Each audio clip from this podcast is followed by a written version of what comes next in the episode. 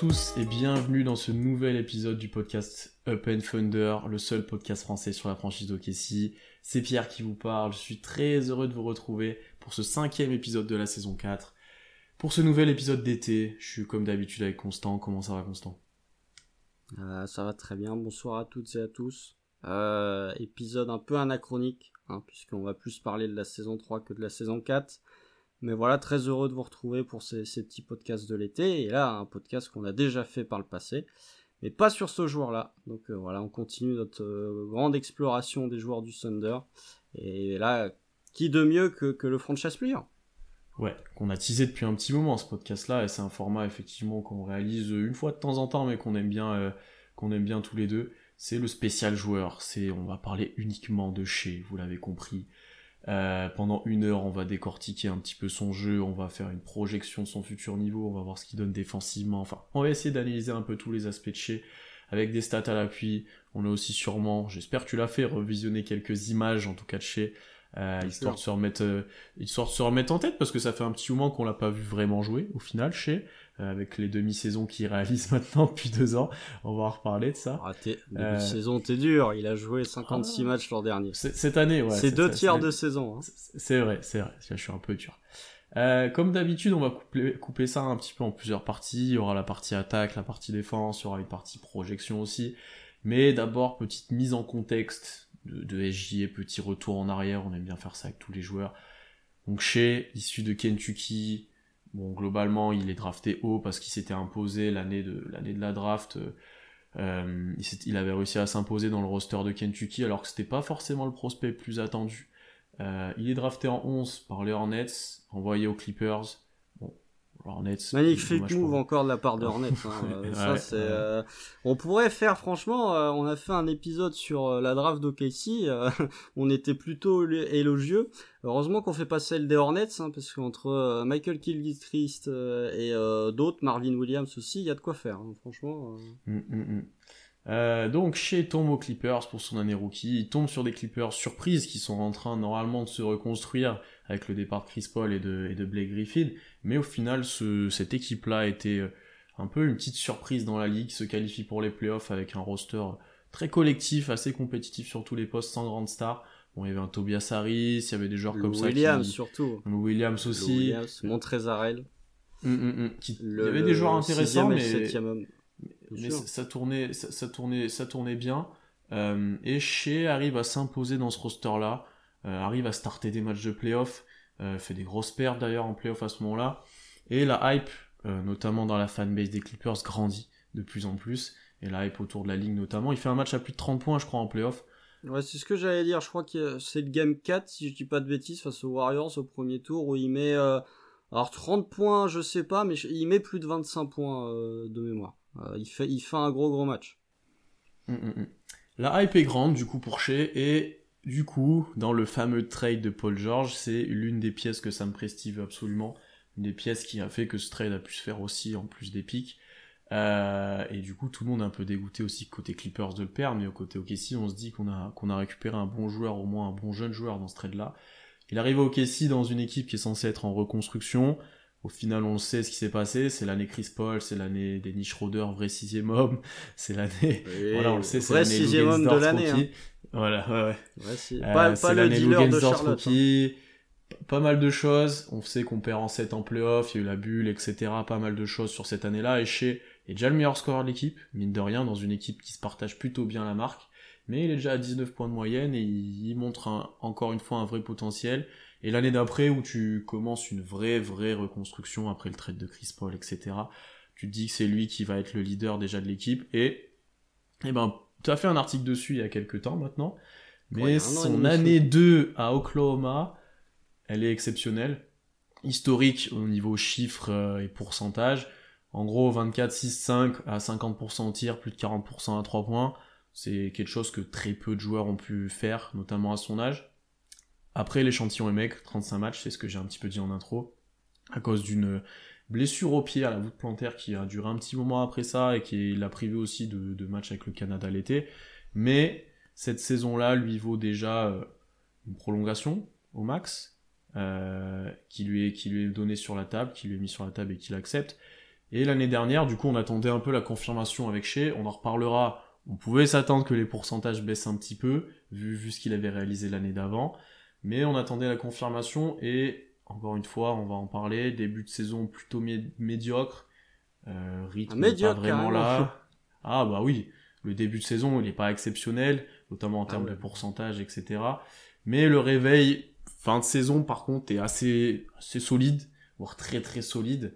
Euh, donc ça, on va, on va, le, on va le décrypter un, petit peu. Euh, voilà pour le résumé, je te laisse la parole maintenant. On en est là avec Shea, c'est quoi Ça va être sa, cinquième année l'année prochaine, la première de son contrat max.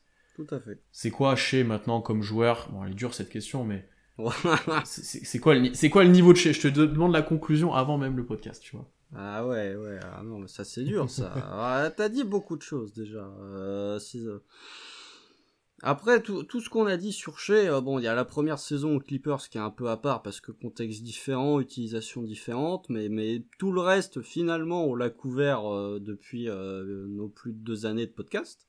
Si vous voulez vraiment réécouter tout ce qu'on a dit sur Shea Gidius Alexander, bah, finalement, on a quasi tout couvert. en tout cas, ces, ces, deux dernières saisons, bah, on les a couverts en podcast, en articles, etc., etc joueur que, que tu n'attendais pas à ce niveau, je pense. En sortie de draft, tu t'attendais pas à ce que Shagidius Alexander devienne un attaquant euh, élite, parce que je maintiens que c'est un attaquant élite. Euh, son niveau, voilà, euh, t'as parlé notamment de sa saison en 24-6-5 historique. J'en avais parlé dans l'article. Bon, c'était avant qu'il se blesse, malheureusement. Le fait qu'il loupe quasiment la moitié de saison plombe un peu la stat. Mais il était dans un club où il y avait, ouais, Larry Bird, Kevin Durant, LeBron James, et c'est à peu près tout. Donc voilà, on parle vraiment de l'élite, de l'élite, de l'élite. Euh, donc voilà, il y avait des records de précocité aussi. Il y avait très peu de joueurs à son âge qui avaient empilé une telle ligne de stade. Je crois il y avait Luca et, c'était à peu près tout. Donc voilà, joueur, euh, joueur très fort, joueur calibre All-Star. Il aurait pu l'être, non pas en 2021-2022, mais en 2020-2021. Euh, je pense que bon, oui, Utah était premier de la conférence Ouest, donc euh, Mike Conley faisait sens, mais chez Gideus Alexander faisait aussi sens. Après, pour ce que t'as, pour le reste, je suis totalement d'accord avec toi. Début de saison médiocre, bon, le terme est un peu fort, mais début de saison pas bon, début de saison pas bon. Et puis après, comme on l'a déjà dit euh, dans nos différents podcasts, en sortie d'All-Star Break, il y a un réveil complet de chez. Il y a, il y a 13 matchs où euh, voilà, il, met des gros cartons offensifs. C'est le show chez Gideus Alexander en l'absence de Josh Giddy voilà, actuellement, si on, doit parler du niveau global de chez Gideus Alexander, c'est que tu as euh, peut-être du fait qu'OKC a peu de couverture médiatique, un des joueurs les plus sous-estimés de la ligue. Euh, tu le vois notamment dans certains classements où ça le compare à certains joueurs. Tu vois que chez est globalement assez sous-estimé de la part du fan NBA un peu global.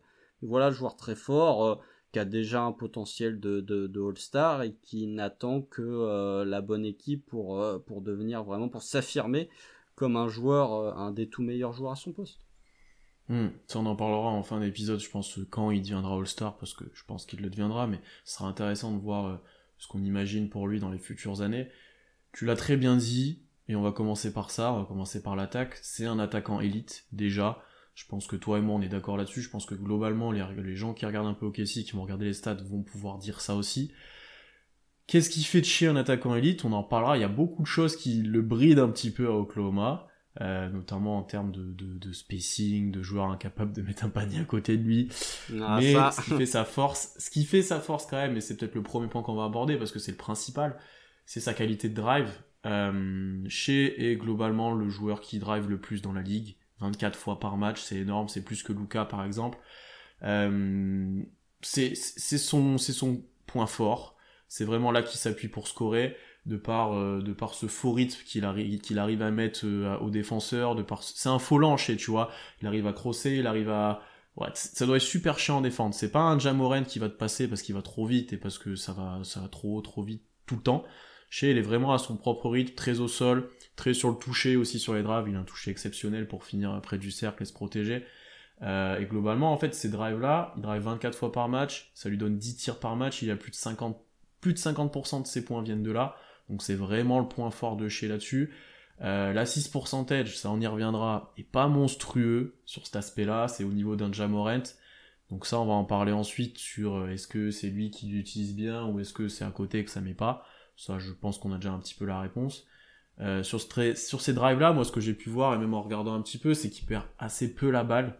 Souvent ça se finit par un tir ou par au moins une passe qui ressort, mais t'as peu de grosses erreurs, euh, très peu de passages en force, très peu de, de choses comme ça. Et ensuite, bah, au final, moi, ce qui m'impressionne le plus, et je pense que les gens qui regardent OKC le savent, genre, il n'y a pas un mec capable de mettre un tir, et c'est le joueur qui drive le plus dans la ligue, donc il est archi attendu dans la raquette. Il très souvent mon prix à deux, ça on y reviendra aussi, et il arrive à se débrouiller avec ça. On pourra peut-être aussi mentionner qu'au début de saison, il s'attardait un peu plus à trois points et du coup, il avait drivé sûrement un peu moins, il était moins efficace. Mais là, sur la fin de saison et notamment sur ses cartons, euh, il va beaucoup, beaucoup au cercle, il a pas mal de fautes, les gros cartons de chez, c'est souvent qu'il a pas mal de lancers, et ça c'est un point ultra important pour son développement. Mais ça, c'est l'un des meilleurs drivers de la ligue, concrètement, et déjà. Là, là encore, t'as dit beaucoup de choses. Mm. Euh, moi déjà, je me faisais la réflexion là pendant que tu parlais. Hormis Kyrie et peut-être Steph, qui est vraiment meilleur que chez sur les drives? C'est en plus c'est complètement différent. Euh, ah, Kyrie et Shea pour moi se ressemblent un peu. Parce que très, très technique, tu vois. Peu athlétique, mais très technique. Euh, je, je, trouve que, tu vois, tu parlais du fait que Shea était un, un. Pour moi, c'est un joueur, euh, c'est un joueur crafty. Euh, on, on, dit ça en anglais. C'est un joueur technique, tu vois. Euh, qui va effectivement pas te prendre de vitesse avec un premier pas de fou, mais comme il a un handle très développé et comme il sait très bien utiliser son corps malgré tout pour avoir des, des zones préférentielles pour driver, moi je le rapprocherais plus, tu vois, d'un Kyrie que d'un Jamorant ou qu'un de ouais. DeRozan par exemple. Ouais, après tu vois, Kyrie c'est un handle où il met des gros crosses, tu vois, où c'est très fluide et tout.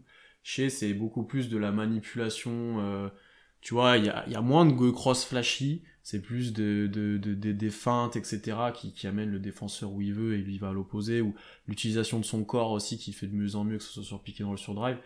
Euh, pour Curry, tu vois, j'aime moins parce que Curry, il, a tellement d'attraction quand tu vas le sortir sur la ligne à 3 points qu'en fait ça lui donne des drives faciles. Et je pense qu'il y a pas mal de drives de Curry où en fait il a juste à passer le joueur qui est en train de sauter, plus ou moins, tu vois. Alors il est ultra fort quand il s'agit de crosser et de finir au cercle, hein, ça j'enlève pas, mais c'est un peu plus différent de ce que je vois de chez où bah là pour le coup un peu comme Kyrie, il y a souvent son défenseur face à lui et tu dois te débrouiller pour le passer, tu vois. Euh, il y a des aspects où aussi, genre par rapport à un Luca ou un James Harden, sur la manière des fois de blow by les défenseurs, je le retrouve, tu vois, où t'arrives pas à rester face à lui en fait, parce qu'il y a trop, ouais, il y a trop de feintes, il y a trop d'appuis différents, il y a des dribbles chaloupés un petit peu, donc euh, je, je, trouve ça, j'aime bien cette compa aussi. Après, qui drive mieux que lui? Ah, ça dépend si tu comptes que les guards, mais genre un Giannis ou un LeBron, ça drive mieux, tu vois. Ouais, mais. C'est un style complètement différent ensuite, c'est pour ça, c'est pour ça que je te dis ça. Ça dépend comment tu comptes, mais il faut le mentionner aussi. Mais sur les guards, par contre, ouais, à part un Ja aussi, tu peux ajouter, je pense, à ce niveau-là, parce que avec ce qui les qualités athlétiques font qu'ils drive super bien. Mais globalement, ouais, t'es dans. Ouais, des Rosanne qui est. Mais tu vois, des Rosanne prend aussi beaucoup de mid-range différents, il y a plus de post-up, je pense aussi, que les autres c'est différent aussi dans le style. Mais euh, ouais, c'est, il est dans ce gratin-là de joueurs, quoi. Ouais, c'est sûr. Mais tu vois, déjà là, on parle de, ça montre à quel point il est élite, puisqu'on parle de, de James Harden, de Luka Doncic. Finalement, celui avec lequel tu peux limite plus le rapprocher, c'est Harden. Mais, même mm. si, même si Harden euh, dribble plus, encore plus sur place que chez. Je sais pas comment expliquer, mais, mais Harden, je sais pas, c'est difficile à expliquer. Pour moi, c'est différent. Harden, quand il va driver, il a souvent un écran en fait, finalement, euh, ou une situation de pick and roll. Euh, finalement, quand il se retrouve à, dribbler sur place, c'est plus pour tenter un step back. Euh, même si euh, finalement, il faut dissocier, je pense, le James Harden de ces deux dernières années, qui est un peu plus diminué physiquement du James Harden de Houston où il était euh, tout puissant offensivement. Mais ouais, pour moi, c'est faut vraiment, tu peux, comparer chez à, ce type de joueur. Après, tu parlais de DeRozan et du fait qu'il y avait pas mal de mid-range. On, on, y reviendra après. Mais chez, justement, son coup de, de mieux offensivement correspond aussi à une augmentation du mid-range. Après, pour, pour le reste de ce que tu as dit euh, tout à l'heure, je suis complètement d'accord avec toi. Je, je pense que tu as la stat sous les yeux, moi je l'ai pas, mais je crois que c'était le joueur qui a eu le plus de, de prises à deux euh, en NBA euh, cette saison. Ouais, je, je, je, dois l'avoir celle-ci. Alors, 32% du temps pris à deux, soit plus de 17 possessions par match. C'est un peu moins que Luca, mais en, mm. parce que Luca a plus la balle, donc ça fait plus de possession, mais en termes de pourcentage, c'est kiff kiff. Hein. C'est selon comment tu classes, en gros, il est comme Luca. Donc c'est lui et Luca Doncic. Hein, euh, lui, lui et Luca Doncic. Donc globalement, chez Gidius Alexander est autant double team que un des 6 voire 5 meilleurs joueurs du monde. Alors après c'est différent. Euh, tu double team chez Gidius Alexander parce que globalement tu sais que si tu le limites offensivement euh, du côté d'OKC, il reste pas grand chose pour mettre des paniers. C'est un peu différent de Luca. Mais euh, oui, euh, pour ce qui est de sa qualité de drive, voilà, c'est son point majeur. Déjà la première saison à OKC, c'était ce qui nous avait sauté aux yeux, c'est que vraiment sa qualité de drive était assez exceptionnelle. Il n'a fait que confirmer. comme tu l'as dit, peut-être sur les drives, il avait peut-être déjà, enfin il avait peut-être un peu plus de difficultés sur le début de saison 2021-2022. Euh, il les forçait un peu plus, il avait pas forcément les coups de sifflet qu'elle avec, ce qu'il a un peu plus eu euh, en sortie de break. C'était moins fluide, c'était plus forcé, mais euh, ouais, un, joueur dont les drives sont élites, ça y a pas de doute, y a pas de doute. Hum, hum, hum. Je pense qu'il lui manque honnêtement sur les drives pour le step encore plus, un peu plus de coups de sifflet, mais ça honnêtement il commence à avoir pas mal de lancers, plus de 7 par match l'année dernière, ça commence à être pas mal. Et par contre, un peu plus de d'agressivité pour des fois finir euh, sur le joueur, j'ai envie de dire. Tu vois, il y a une ou deux actions qu'on voit de chez où il va dunker euh, sur des joueurs. Bon, pas des dunks à la Jamoret, mais des petits dunks quand même qui, qui finissent dans la highlight, etc. Et je pense qu'en fait, il est capable de le faire plus souvent. Et ça, ça serait intéressant que des fois, au mieux de, d'être dans l'évitement et dans le contrôle du contact, de vraiment s'imposer. Et je pense que ça, déjà l'année dernière, physiquement, il avait pris. Je pense que cet été, il est, il est encore en train de le faire à voir comment ça il progresse là-dessus aussi, tu vois, dans, dans, comment s'imposer. Et ça, on en parlera sur les mid-range aussi, mais le fait de des fois de pousser le joueur, de mettre l'épaule, etc., il le fait de mieux en mieux aussi. Donc euh, ça, je me dis que petit à petit, il va le développer aussi. Bien sûr, mais de toute façon, ta, ta capacité à, à, créer une séparation dans ton tir vient d'une part de ton handle, mais aussi de ta capacité physique à créer cette séparation. Euh, tu peux avoir Bien sûr que le handle euh, t'aide, mais euh, si tu as des capacités physiques ou athlétiques tout du moins un peu plus réduites, tu peux avoir plus de mal, par exemple. Euh, et, chez physiquement, ouais, ça, c'est vraiment si tu, si on parle que de cette saison et que de la seconde partie de saison, chez a, a, acquis une séparation de tir sur les 12 ou 13 matchs en sortie de All-Star Break qu'il n'avait pas, ne serait-ce qu'en première partie de saison. Mm. Ouais, tu vois qu'il avait retrouvé son rythme, il avait retrouver son jeu sur la première partie de saison, je pense, et on y reviendra sur ça, les pull-ups, il a beaucoup forcé à 3 points aussi. On en parlait beaucoup de toi et moi, notamment hein, sur les conversations de Thunder. Euh, il a beaucoup forcé, je pense qu'il avait travaillé sur son step back et son side step, il voulait le surutiliser. Globalement, il avait un peu oublié ce qui faisait sa force aussi. Bon, dans une moindre mesure quand même, il restait fort, hein, mais tu vois, il a retrouvé ensuite l'identité un peu de son jeu. Euh, à voir niveau contexte aussi, est-ce que l'absence de Guidi parfois lui apportait plus d'espace et l'obligeait un peu plus driver pour potentiellement aussi créer pour les autres? Peut-être ça à prendre en compte aussi. Euh, mais globalement, on l'a retrouvé, euh, bah, comme tu l'as dit, sur la deuxième partie de saison, enfin même la fin de saison, j'ai plutôt envie de dire. Euh. C'était ouais, c'était rushé qu'on avait un petit peu plus par rapport à l'année d'avant, honnêtement. Bien sûr, bien sûr. Mais oui, effectivement, on peut se demander si le fait de ne pas avoir euh, Josh Giddy euh, entre guillemets dans les pattes, hein, euh, ou en tout cas de ne pas avoir à partager la balle avec Josh Giddy, l'a peut-être un peu plus libéré. Mais ça c'est un truc on, on, en a déjà parlé pas mal.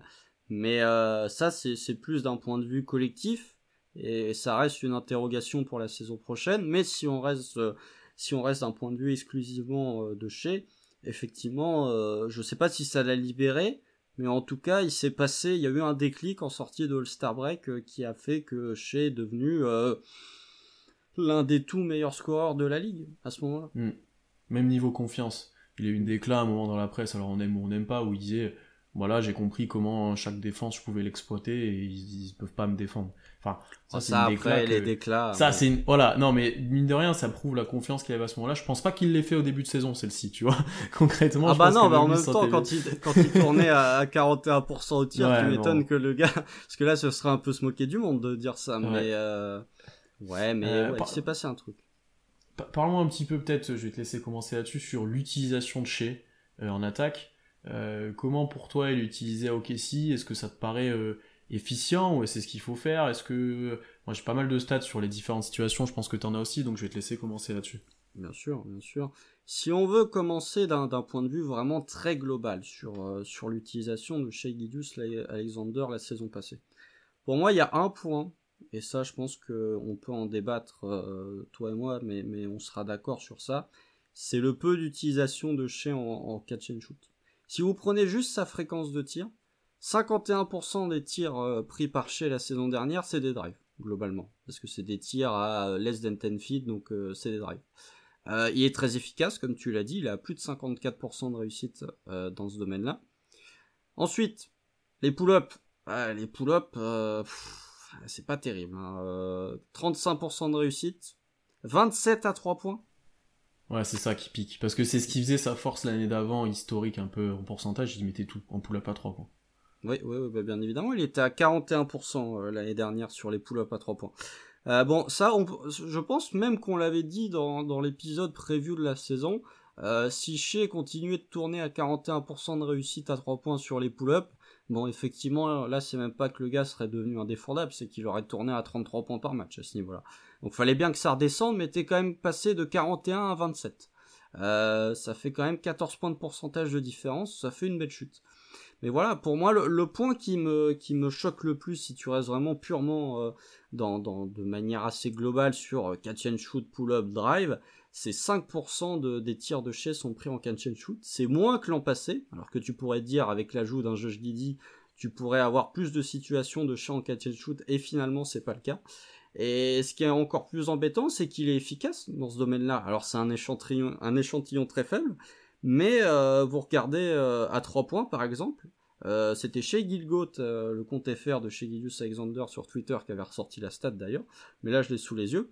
42,3% de réussite à 3 points en catch and shoot. Et ça, c'est un point qu'on a souvent souligné, et certaines personnes de la commu aussi, c'est que Shea ne tente pas assez de catch and shoot, et quand il est tente, il est efficace.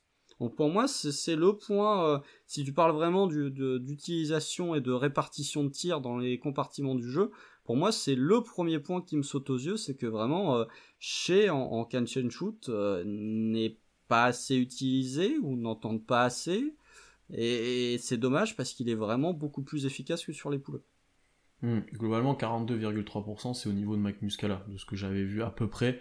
Donc ça vous pose quand même Mike Muscala qui est une référence euh, ok, ici sur ça, sur les pick and pop, euh, ça commence d'être pas mal. Mais on est à moins d'une tentative par match, comme tu l'as dit. Euh, c'est peu. C'est peu. Alors après, comment expliquer ça? Est-ce que, pour moi, je pense qu'en fait, t'es tellement dans le besoin qui porte la balle, et que lui aime ça, je pense aussi, entre guillemets, hein, euh, que que euh, bah, au final tu le vois très peu en catch and shoot parce que bah, tu as besoin de ça parce qu'il y a personne d'autre à côté. Quand tu as Josh Giddy sur le terrain, déjà c'est autre c'est autre chose. Notamment l'année prochaine quand on espère les deux seront en bonne santé et pourront jouer plus longtemps ensemble. Euh, je pense qu'on est tous un peu à espérer, et c'est ce qui est ressorti de pas mal de déclats, que Guidi crée pour tout le monde et notamment Shea puisse en profiter un petit peu de tout ça et qu'il ait un peu plus de situations à trois points en catch and shoot là qu'on espère tant et où bah, à chaque fois qu'on en voit un on s'excite un peu même avec le Canada on s'est excité euh, Avec cet le été, parce Canada, que- là, franchement. Ouais. parce que en fait il y a deux trois situations où tu vois qu'en fait il, il est bon là-dessus c'est fluide il est efficace. Donc c'est sûr qu'on aimerait on aimerait voir bah, en fait qu'il ait des paniers faciles. Parce que là tous les paniers de chez pff, voilà, il y a 90% c'est des paniers compliqués où il drive où il doit faire plein de choses avant. Euh, et ça pour le coup ça serait des paniers faciles qui augmenteraient bien ses stats. Pour confirmer ça de toute façon celle-là on la sort tout le temps plus de 83% de ses paniers sont sans passe décisive enfin globalement euh, il y a pas y a pas grand chose à ajouter d'autre et ben juste aussi ce qui confirme un peu cette stat en catch and shoot et que Shea au final est, est très balle en main, c'est qu'il n'y a même pas sa stat euh, en jeu euh, euh, écran non porteur off-screen sur NBA.com. En gros, il a même pas de situation comme ça. Alors, je, je pense qu'on demande pas, toi et moi, qu'il ait des situations à la Steph ou à la Clay Thompson, c'est Si pas je ça. l'ai la stat off-screen. Ah, lié ah, tu vois, je l'avais même pas trouvé. Une- Je l'ai, être, je euh, l'ai. Mais alors, je l'ai. Euh, fréquence euh, off-screen 1,8%, c'est-à-dire Ouais, ouais, tu 1,8% des attaques de chez c'est c'est en sortie d'écran. Je, je l'avais même pas vu, moi, tu vois, j'avais Si, dû mettre, un- il devait avoir un filtre, tu vois. Je pense que je pense qu'il y a un filtre et pour un, un point par pourcentage, alors euh, pff, ouais, comment non, c'est parce qu'il y a même pas de moyenne en fait. J'allais dire 1, c'est la moyenne de la ligue, mais non, c'est bon point par pour point par possession, euh, il est à 0,88, c'est pas beaucoup. C'est pas beaucoup. Non, mais enfin, de toute façon, avec le peu de possession qu'il a dû prendre. oui, c'est pas vraiment euh, voilà. Euh, Ouais, moi, c'est même pas que je demande est-ce qu'il ait des vraies situations de course, il s'arrête, il tire, mais au moins que tu t'essayes de le libérer un peu plus euh, avec des écrans non porteurs. Ce qui a été fait sur certains matchs où il était efficace, où il y avait par exemple Man qui portait la balle, où t'avais un premier écran pour Shea, il recevait, il avait tout de suite un autre pick and roll. Ouais, je préfère que, et on le verra, pourtant il est efficace dessus, des pures isolations ou des pures, on lui donne la balle et on regarde ce que tu fais, euh, un peu à l'héliocentrisme de certaines équipes, hein, mais, euh, mais euh, d'ailleurs on, aurait pourrait avoir ce débat. Est-ce qu'il y a un héliocentrisme chez On pourrait avoir ce débat.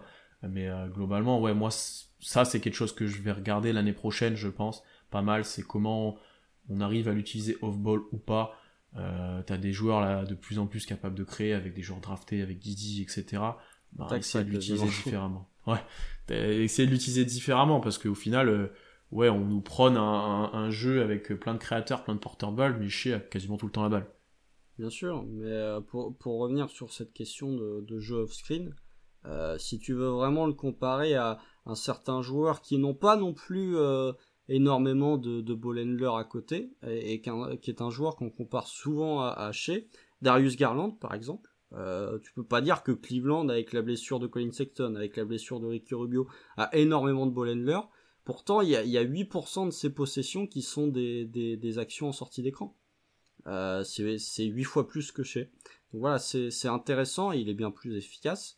Euh, un autre point que, je voudrais évoquer, puisque tu parlais notamment du fait que, que 90% des tirs de chez étaient compliqués, euh, cette certaine maladresse, on peut l'expliquer par le fait que, bah, comme tu l'as dit, il a tout le temps un défenseur sur lui.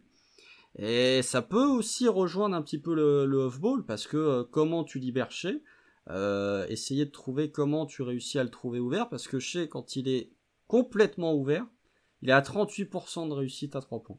Et c'est euh, à peu près 50% de ses tirs à 3 points pris.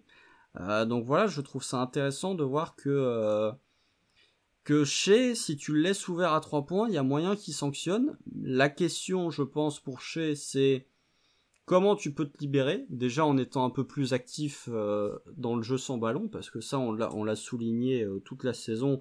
Chez, quand il a pas la balle en main, en attaque,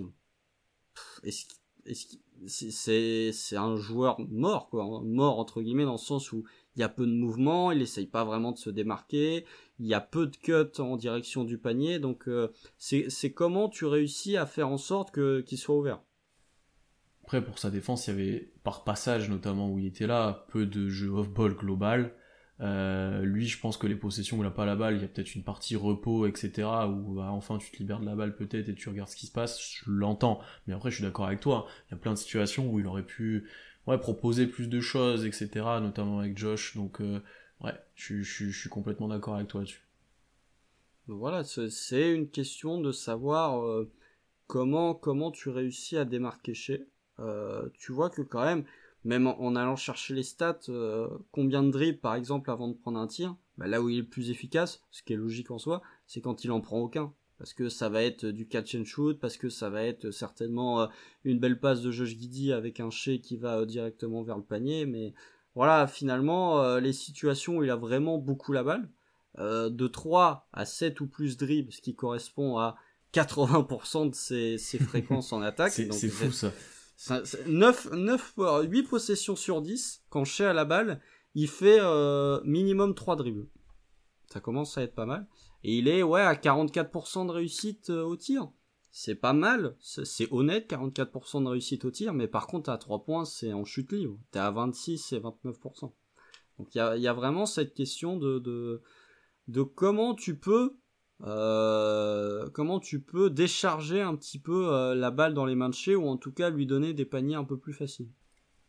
Hmm, parce que là, je, pour, pour l'instant, en fait, je pense qu'il a beaucoup axé son jeu et même sa progression sur comment se libérer lui-même euh, des défenseurs. Et je pense que ça, les pull-up, les, les side step, step back, etc. viennent aussi de là. Et du coup, ces tirs que tu dis euh, très ouverts, est-ce que c'est lui qui se les crée ou est-ce qu'on doit lui les donner? Je pense que là, il était plus en mode je vais me les créer et petit à petit, il faudra peut-être essayer de lui en donner un peu plus. Et, ça, encore une fois, bah, on est d'accord, ça va être regardé. Je pense que globalement, tout le monde a envie de voir un peu plus de chez au ball ou ouais, qui, quelqu'un ait la balle au départ et qu'il arrive en mouvement, en pleine balle et qui en fait sur euh, entre les, les, secondes 10 et 15, il puisse driver et créer quelque chose à partir de là, voire finir au cercle en fait de, tu vois, de la possession. Donc euh, moi j'attends de voir ça. Après quand même, qu'est-ce qui fait qu'il est attaquant élite? On l'a dit c'est le drive, mais sur isolation, honnêtement, ah bah avec, qui, avec qui il a autour et vu comment il doit, il doit se débrouiller, euh, il est deuxième derrière James Harden en termes de, de, de fréquence d'utilisation, c'est à presque 28%. Et il arrive à être un peu plus... Excuse-moi, juste le classement de la NBA. oui, il y a deux James Harden. Y a, en, en, premier, il y a le James Harden de Philly. Et en deuxième, il y a le James Harden de Brooklyn. j'ai vu ça au début, je dirais, il est troisième, et je regarde, je fais, ah non, en fait, il est deuxième. il y a, non, il y a juste James Harden. Ah non, c'est incroyable comment ils ont fait ça. Et il arrive à être un peu plus d'un point par possession ce qui est honnête, surtout ben, vu comment il est défendu, on l'a dit, il a toujours le meilleur défenseur sur lui, il y a la défense qui est archi centralisée dans la raquette quand il va driver parce que personne n'a un tir au Kessie. Les double euh, teams. à peu près. Ouais, les double teams, 44% au tir. Ok, franchement, ça, ça te prouve que c'est un attaquant élite pour moi parce que c'est un, c'est un joueur qui par lui-même peut scorer, bon on l'a un petit peu dit, potentiellement à trois niveaux, et qui peut se créer son tir lui-même, même dans des situations très compliquées, prise à deux, euh, toute la défense sur lui, et qui... Enfin, vous regardez les drives de chez, concrètement, il a la balle dans l'axe, il y a tous les joueurs qui ont un pied dans la raquette, en face, enfin, c'est, maintenant la NBA fait beaucoup ça, mais avec chez c'est encore plus flagrant, quoi. C'est une espèce de mini-zone, euh, je sais pas comment... Non mais c'est vrai. Si, si, en fait, les, les, les, joueurs rentrent beaucoup en aide, sont ouverts à la balle, ce qui est euh, voilà, ce qui se fait de plus en plus aussi. Euh, et, et, laissent un peu leur joueur. Non, mais effectivement, c'est un peu de ça. Hein, c'est un peu de ça. C'est pas vraiment une zone, mais euh, tu verrouilles en tout cas l'accès à la raquette. Mais ce qui est normal, ce qui est normal. Et après, voilà, pardon. Tu parlais de, points par possession. Euh, il est cinquième. En premier, il y a, Demar DeRozan, euh, qui a fait une saison exceptionnelle en scoring à Chicago. Il y a Luka Doncic, il y a Kevin Durant, et il y a James Harden. Et après, c'est chez Gidius Alexander. Hein. Donc, euh, c'est mieux que LeBron, c'est mieux que Damien Lillard, que Kyrie, que que que n'importe qui que je n'ai pas cité. Donc voilà, ça montre à quel point, tout en ayant un échantillon très très élevé, puisque c'est le deuxième joueur qui en fait le plus de toute la ligue. donc là, pour le coup, tu peux dire que chez en isolation, c'est un joueur extrêmement fort. c'est un point peut-être qu'on pourra développer plus tard si on se projette un peu plus. Euh, sur le, reste de la carrière de chez ou sur les années à venir. Isolation, euh, je suis pas euh, le plus grand tacticien du monde, mais il me semble qu'en playoff, les ISO c'est plutôt utile. Euh, à vérifier, hein, je crois que c'est plutôt utile les isolations en playoff. Donc voilà, quand t'as un joueur euh, qui est capable d'en faire autant et d'être aussi efficient, bah c'est rassurant pour ton équipe parce que il peut être ce joueur qui il a déjà été cette saison, mais quand t'as des vraiment, vraiment, quand t'as des moments vraiment compliqués pour l'attaque du Thunder où t'arrives pas à marquer un panier, bah tu peux avoir chez qui euh, sur une action où il y a rien autour de lui, euh, juste une ISO, il va réussir à soit aller chercher des lancers, soit à finir avec un joli drive. Donc ça c'est vraiment l'isolation, le drive encore plus, mais le drive issu d'une isolation, c'est vraiment pour l'instant la principale arme offensive de chez Gilius Alexander. Hmm. J'ai ajouté un petit point là avec ce que tu as dit, qu'il est capable de t'inscrire un panier quand tu as besoin, ou voilà. Euh, il y a beaucoup de runs où Kessie est revenu des fois dans les matchs alors qu'ils étaient lâchés, etc. Où chez, certes, il fait pas des énormes cartons, et c'est un peu ce que toi et moi on attend depuis un petit moment maintenant, un énorme carton de chez, et qui lui donnerait un peu de lumière d'ailleurs. Mais il y a des gros passages, il y a des cartons à, à 13-15 points, où il ramène un peu l'équipe tout seul, ouais voilà, où il va prendre des tirs, après il va driver, il va aller sur la ligne pas mal de fois, enfin, il y a, des, gros passages comme ça, c'est rarement sur un match entier ce qui lui permet de faire un gros carton, à part quelques-uns, mais euh, il, y a, assez régulièrement des, coups de chaud, où euh, 3-4 actions d'affilée il va scorer, où OKC du coup va augmenter d'intensité défensive. Enfin, il va apporter un peu l'équipe dans cet aspect-là et il va libérer un peu tout le monde euh, avec en prenant ses responsabilités-là. Euh, ça, je trouve ça très intéressant et on, en parlera sur peut-être en projection à la fin, mais en termes de leadership, il a beaucoup évolué et ça se voit même sur le terrain ou dans ses actions. Euh, encore une fois, je trouve ça intéressant dans, sa progression, tout ça. Moi, offensivement, le dernier point que je voulais peut-être aborder sur, sur cet aspect utilisation, c'est les pick and roll. Alors, je t'en ai parlé en off, j'ai un peu de mal avec ce qu'ils définissent par pick and roll, parce que bah, souvent Shea va avoir un pick, ça va peut-être pas marcher, parce que déjà, globalement, il y avait peu de poseurs d'écran efficaces à OKC et de joueurs capables de sanctionner ensuite, à part peut-être Mike Muscala, Darius Baisley en fin de saison. Euh, mais euh, souvent, il va avoir un écran, après il va peut-être reculer en dribble et jouer son isolation, donc en fait, il a beaucoup de pick and roll, je pense, mais qui sont parfois pas exploités. Il est pas extrêmement efficace là-dessus. Apparemment, il en joue 9 par match, c'est encore une fois avec les end-off, etc. J'ai un peu de mal à voir la quantité. Mais ce qui ressort, c'est qu'il n'est pas ultra efficace dessus. Je pense qu'il peut progresser, bah, notamment quand il jouera avec un meilleur joueur sur pick and roll ou pick and pop avec lui. Euh, Graham, par exemple. Et euh, là, ça va peut-être nous amener vers un point ensuite, c'est est-ce qu'il sera capable de créer un peu plus quand il aura des cibles euh, offensivement? Parce qu'on l'a dit, scoreur élite, attaquant élite, mais est-ce qu'il a ce côté créateur? Donc on a pas mal débattu avec, euh, sur ça, toi et moi, déjà depuis un petit moment.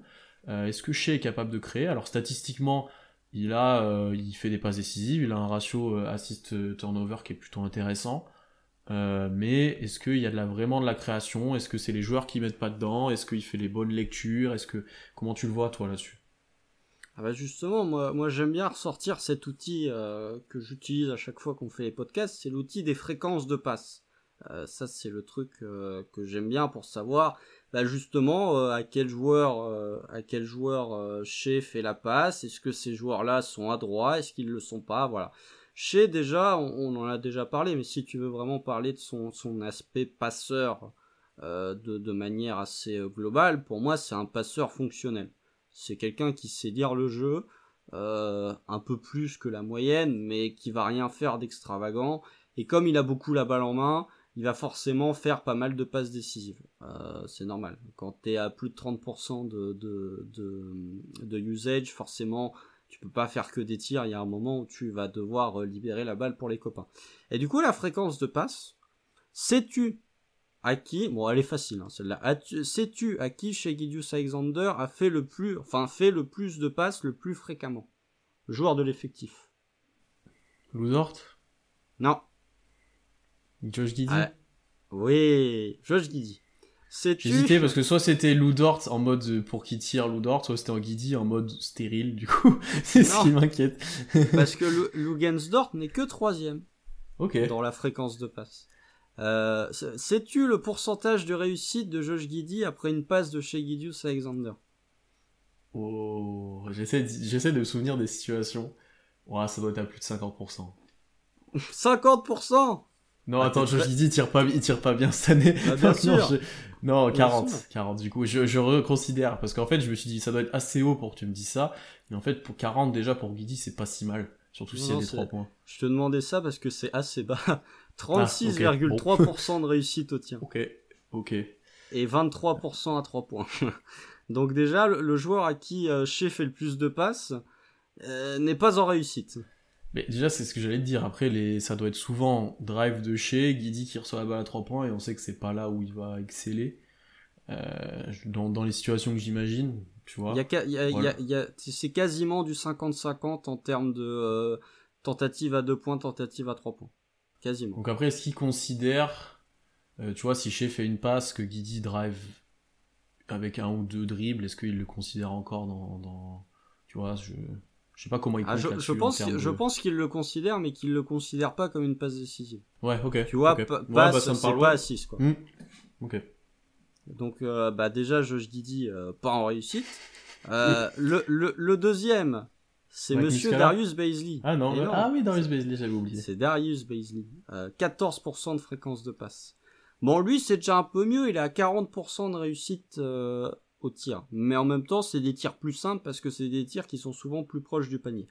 Euh, le troisième, c'est bien évidemment Monsieur Lugensdort avec 35,8% de réussite au tir, dont moins de 30% à 3 points.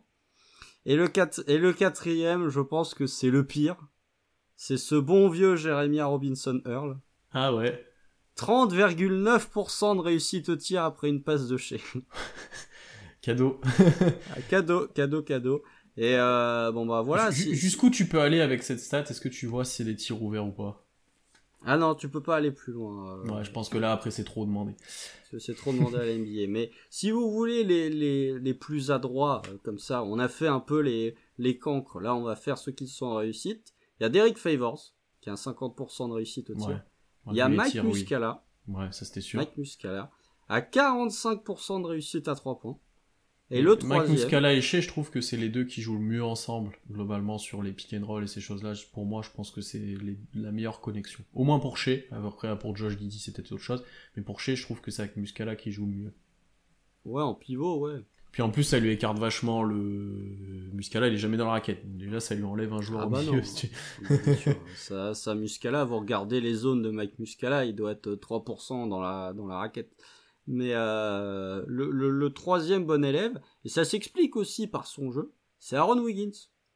47,5% de réussite au tir. Pourquoi? Bah, Parce que Aaron Wiggins, il fait beaucoup de cuts en direction du panier. Euh, beaucoup de jeux off-ball, donc forcément un peu plus de réussite. Donc euh, voilà, après, c'est limite. On, en parlait souvent euh, quand on évoquait Josh Didi en disant euh, avec euh, des joueurs qui ne sont pas des peintres, ils, tourneraient à 7 ou 8 passes par match. C'est déjà limite un petit miracle que chez tourne à quasi 6 assists cette saison quand tu vois le peu de pourcentage de réussite des copains. Et encore, je vous ai pas sorti de pourcentage de réussite à 3 points parce que sinon là on est dans le domaine de l'indécent. Mais voilà, c'est déjà c'est pas terrible, c'est pas terrible et ça montre que que Shea a déjà du mérite de scorer euh, avec si peu de joueurs capables de sanctionner autour de lui, mais a tout autant du mérite de réussir à avoir autant de passes avec des joueurs qui offensivement sont en grosse difficulté, pour ne pas dire en très grosse difficulté. Et ça c'est un point. Est-ce que Shea peut vraiment développer son côté passeur? Pour moi, c'est plus quelque chose que tu peux imputer au collectif, personnellement je vois, hormis une meilleure lecture du jeu, mais Shea n'aura pas la lecture de jeu d'un Josh Giddy, euh, parce que Josh Giddy est vraiment très fort dans ce domaine. Donc c'est vraiment une histoire de des coéquipiers qui, qui mettent un peu plus dedans. Pour moi, en tout cas. Non, tu as dit beaucoup de choses, c'est intéressant parce que je suis d'accord avec toi déjà que les coéquipiers qui mettent dedans, ça aiderait beaucoup. Je pense que comme toi, c'est un passeur fonctionnel, mais pas sur un passeur élite comme Josh Giddy être ou est déjà. Euh, voilà, on est sur quelqu'un qui peut créer, qui peut être ton second créateur, je pense, pas ton premier, ton premier scoreur, ton second créateur. Vous me suivez. Euh, mais euh, je pense que il est intéressant, tu l'as dit collectivement, je pense qu'il peut très bien évoluer. Je pense qu'il est capable de faire les bonnes lectures, notamment quand il est pris à deux. Il y n'hésitait pas à lâcher la balle sur ces situations-là non plus, tu vois. Donc ça là-dessus, je trouve ça intéressant. Et en fait, t'as un peu amené à un débat que je voulais avoir avec toi et que j'ai déjà eu peut-être avec des fans hors Thunder, où en fait, bah, Shea est peut-être sous-côté ou une image de, joueur bah, qui perd avec OKC est un petit peu soliste, parce que en fait, il fait des stats, mais il y a personne autour. Alors, du coup, est-ce que tu le vois, toi, plutôt comme Shea, il fait des stats, il a beaucoup de ballons, il y a personne autour, donc c'est normal qu'il stat, ou alors, est-ce que en fait, ces stats qu'il fait, il pourrait les avoir encore être plus efficaces et être encore meilleurs avec un bon effectif autour? Moi, ma réponse est simple, avec tout ce qu'on a dit depuis maintenant, entre les prises à deux, les ISO, etc., rajoutez-lui des joueurs autour, je pense qu'il sera meilleur, et qu'il statera autant, et qu'il sera plus efficace, etc. Je sais pas ce que tu en penses, mais c'est un vrai débat que je pense que tu pourrais avoir avec certaines personnes, pourraient avoir, parce que, tu vois, c'est toujours ce, enfin, cette idée de joueur qui est tout seul, et du coup, il stat parce qu'il a tous les ballons. Mais du coup, est-ce que ça, ça l'avantage vraiment? Je suis pas sûr. C'est l'argument Devin Booker euh, avant euh, l'arrivée de Monty Williams, quoi. Globalement, c'est ce qu'on reprochait à Devin Booker. Euh, est-ce que chez est vraiment ce joueur capable de tourner un peu comme Ja cette saison à 28 ou 29 points de moyenne par match? Je sais pas. Je pense que tu, le mets dans une meilleure équipe, il, il statera peut-être un peu plus à la passe, mais il sera surtout plus efficient au tir je, pense que, que est capable, euh, vu sa sélection de tir, euh, est capable d'avoir des saisons à, 48 ou 49% de réussite au tir. Alors à 3 points, ça reste autre chose, mais tu vois, pour moi, il est capable. Bah déjà, la saison précédente, il était à plus de 50, donc voilà. Mais je pense qu'il est vraiment capable, dans une équipe avec de meilleurs créateurs, avec des joueurs capables d'un peu plus porter la balle en attaque, d'être plus efficient. Après, ouais, il y a, y a, vraiment cette question. Moi, je sais pas si c'est un joueur qui est capable de te mettre 27, 28 points par match. Euh, ça demande pas mal de régularité. Et c'est un point que tu as mentionné tout à l'heure. On était frustré parce que Shea avait euh, finalement peu de gros cartons en termes de scoring. Pour moi, ça, ça dépend vraiment de. En fait, son style de jeu, pour moi, ne se prête pas à des énormes cartons de scoring. Hmm. Vu qu'il y a énormément de drive. Sauf si pour moi, il va tout le temps lancer franc. Hmm. C'est ça, c'est ce que j'allais dire. Il a genre 10 fois par match lancer franc. Et finalement, vous regardez dans ses, dans ses stats, ses plus gros cartons, c'est des matchs où il a 12 ou 14 lancés, quoi. Euh, donc voilà, c'est pour moi, il n'a pas un, alors après, euh, il peut, il peut me faire mentir, notamment avec le développement de son mid-range, mais j'ai du mal à voir chez comme un joueur qui peut t'en planter 50, mais plus qui te met des 31, 32, 33 de manière assez régulière. Mais ouais, dans, dans, dans une équipe avec de meilleurs joueurs, plus efficient, mais peut-être pas forcément euh, encore plus producteur. Et pour répondre à ta question initiale, pour moi, c'est ni tout blanc ni tout noir. Je pense que chez tu parlais du fait de, se poser la question est-ce que chez est un est-ce qu'il y a de l'héliocentrisme autour de chez? Pour moi, la réponse c'est oui et non dans le sens où il y a tellement peu peu de bons joueurs offensivement qu'il est obligé de faire l'héliocentrisme. Mais je pense qu'avec des, des bons joueurs à côté, euh, des meilleurs joueurs à côté offensivement, tu n'auras plus cette situation. Je pense que là, c'est plus par défaut que réellement par choix. Hmm. Non, ça, je suis d'accord là-dessus. C'est pour ça que j'en parlais en deuxième créateur. Et pour moi, ça doit être ton deuxième porteur de balle. Peut-être ton meilleur scoreur. Peut-être celui qui prend le plus de tirs. Mais euh, il doit pas porter la balle tout le temps comme il doit le faire à OKC parce que bah, ça diminue son efficacité, comme on l'a dit. Euh, ça lui apporte pas forcément. Je pense que, comme tu as dit, avec des meilleurs joueurs autour, bah, par exemple, même à la saison avec euh, Chris Paul, etc., il était, je pense, plus efficace, ou c'était plus intéressant, son rôle aussi, je le trouvais intéressant. Il avait beaucoup euh, moins la balle en main, d'ailleurs. Ouais, et il arrivait quand même à scorer bah, presque 20 points par match, en année 2. Bon, c'est plutôt pas mal.